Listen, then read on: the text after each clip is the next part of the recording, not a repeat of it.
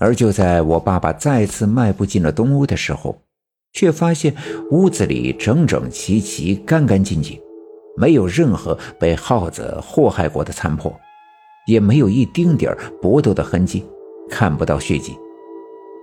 炕上的炕席整整齐齐，柜子上摆放的东西也整整齐齐，墙上还挂着那幅大幅的黑白照片，仿佛刚才的一切都不曾发生。哎，这咋回事呀？这咋又变样了？老郑瞪大了大眼珠子，伸手挠了下后脑勺。我爸爸四处看了看，转身来到了西屋的门口。毫不犹豫地伸手推开了屋门。的确，我爸爸猜的没错，刚才颠倒的世界又换了回来。屋子里仍飞舞着烟尘，到处都是耗子残破的肢体和暗红色的血，还有几把刚才慌乱中丢下的铁锹。而屋子的地面却已深深的塌陷。露出了一个巨大的漆黑的坑洞，塌陷的面积很大，连火炕都没幸免，有很大的一部分已经掉进了这个黑洞洞的深坑，露出了满是黑灰的坑洞。屋子里的气味杂乱，有老鼠的骚臭味道，有塌陷的土坑的烟尘的味道，有火坑塌陷后的焦糊的烟灰的味道。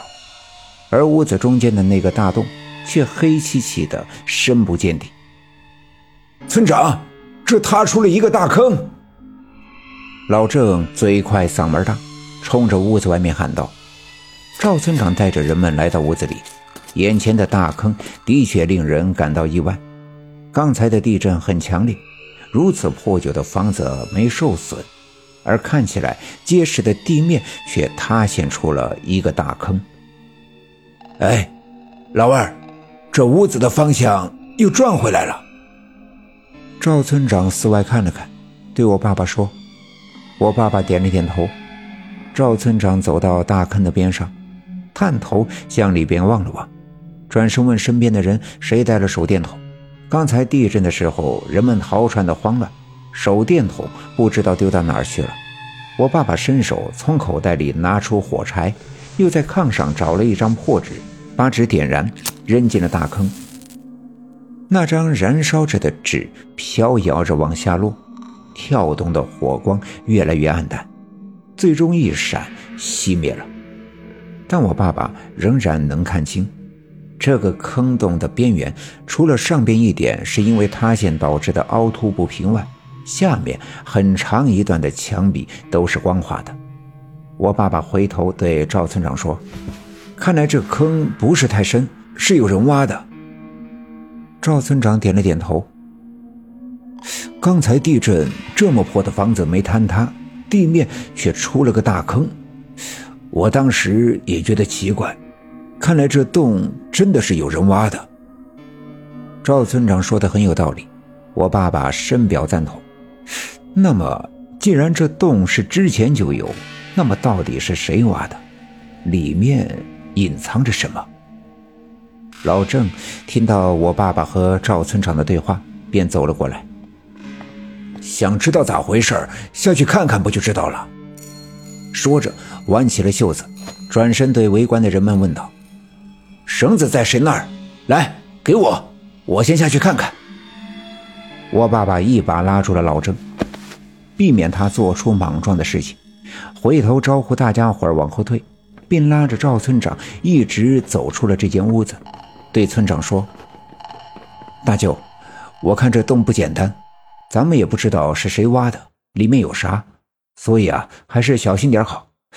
我看呐，要想下到洞里，咱们还是要准备准备再说才好。不如先在这里安排几个人看着，咱们回去从长计议。”赵村长觉得我爸爸说的有道理。折腾了这一阵子，天色也已经不早，所以便安排了几个人守住了这个院子。大家伙收拾家伙，出了院门，回了村部。天色已经傍晚，大家伙儿在王革命家经历的这些连惊带吓，都已疲惫不堪。下地洞探查不是个简单的事情，得好好的研究商量，所以不是一时半会儿的事。村长便让大家伙儿先都回家去。人都散尽，我爸爸也收拾了一下，准备回家。临出门前，赵村长走过来说：“老二呀，今天的事呀，我感觉不简单。你回去跟你娘说说，看看她怎么说。”我爸爸点点头。其实赵村长不嘱咐，我爸爸也会跟我奶奶商量。我爸爸带着一身的疲惫，出了村部，往家里走去。一边走一边回想今天在王革命家发生的每一幕。前面一转弯的时候，听见有人说话：“老二呀，你看见我们家文学了吗？”我爸爸抬头看去，原来是李文丽，连忙停住脚步，回答道：“哦，文丽大哥呀，我没看到你们家文学啊，咋了？他又走了呀？”李文丽叹了一口气，摇着头说。是啊，吃完中午饭就出门了，到现在还没找到。他这都很久没到处乱走了，我很担心他旧病复发了呀。哎，他这刚找上个媳妇儿，别再出什么插头了。我爸爸在王革命家折腾了半天，没出院子，所以没看到李文学。听李文丽这么一说，也为李文学担心起来。本集已经播讲完毕，感谢您的收听。欲知后事如何，且听下回分解。